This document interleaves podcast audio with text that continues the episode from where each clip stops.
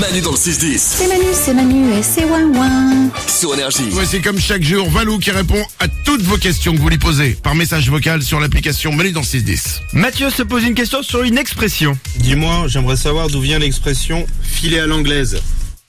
Ah c'est marrant ça.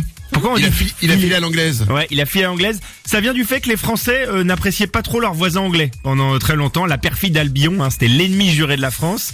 Et donc on disait anglaisé pour dire voler. Quand tu t'étais fait voler quelque chose, tu disais je me suis fait anglaiser. Putain bon esprit. Et par la suite, on aurait utilisé filer à l'anglaise pour désigner la façon discrète dont part un voleur qui vient de faire son coup, quoi. Il, D'accord. Il a, il a fait son coup, il a anglaisé et il file à l'anglaise. Et ce qui est très rigolo, c'est que l'expression filer à l'anglaise, donc partir en douce, ça se traduit to take French leave en, en anglais, donc ça veut dire Partir à la française. Chez les Anglais. Ok très bien. ça Ouais, marche. on est quitte. C'est bien, c'est bien. On s'entend toujours très très bien les Anglais. les Tout va Français. bien. Euh, une autre question. Une question comme je les aime sur un des mystères de la nature. Salut les ouin du matin. Avec Mathis, mon fils, on se posait une question. Pourquoi le feu n'a pas d'ombre Bonne journée à tous. Au revoir. J'ai jamais remarqué ça. Eh ben oui, vous avez peut-être jamais fait l'expérience d'allumer une allumette et de mettre un spot en contre-jour de cette allumette. Vous verrez Non, qu'on voit non, pas que ça foute. Et puis, honnêtement, le temps que je foute le spot en contre-jour de l'allumette, euh, je vais me brûler. Donc, Non, mais euh, essaye, c'est fou parce que tu vois le bâton de l'allumette mais tu vois pas la flamme sur le mur. Donc c'est assez fou et en fait c'est que l'ombre euh, provoquée, une ombre c'est la rencontre d'un milieu opaque donc de la matière avec une source de lumière. Si tu mets un cube en bois de, avec une, un spot, tu vas voir l'ombre sur le mur.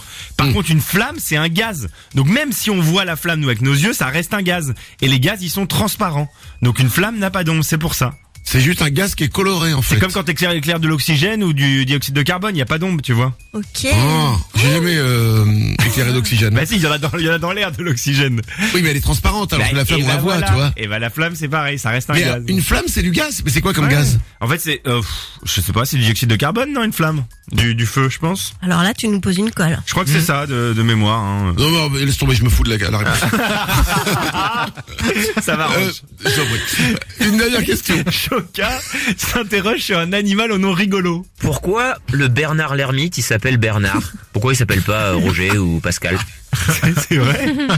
Mais c'est une très bonne question, évidemment. Bernard l'ermite, c'est un crustacé qui se loge dans des coquilles abandonnées.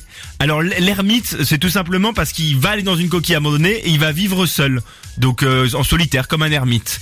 Et Mais pour- il, il- il a pas des copains et des copines Bernard Lermite Bah, De non, Bernard non, Lermite non, il a- il- c'est un animal vraiment solitaire. Il faut bien qu'il se reproduise à un moment quand même. Bah oui, il doit, il doit aller, euh, il doit aller copuler et après il se re- retourne dans sa coquille.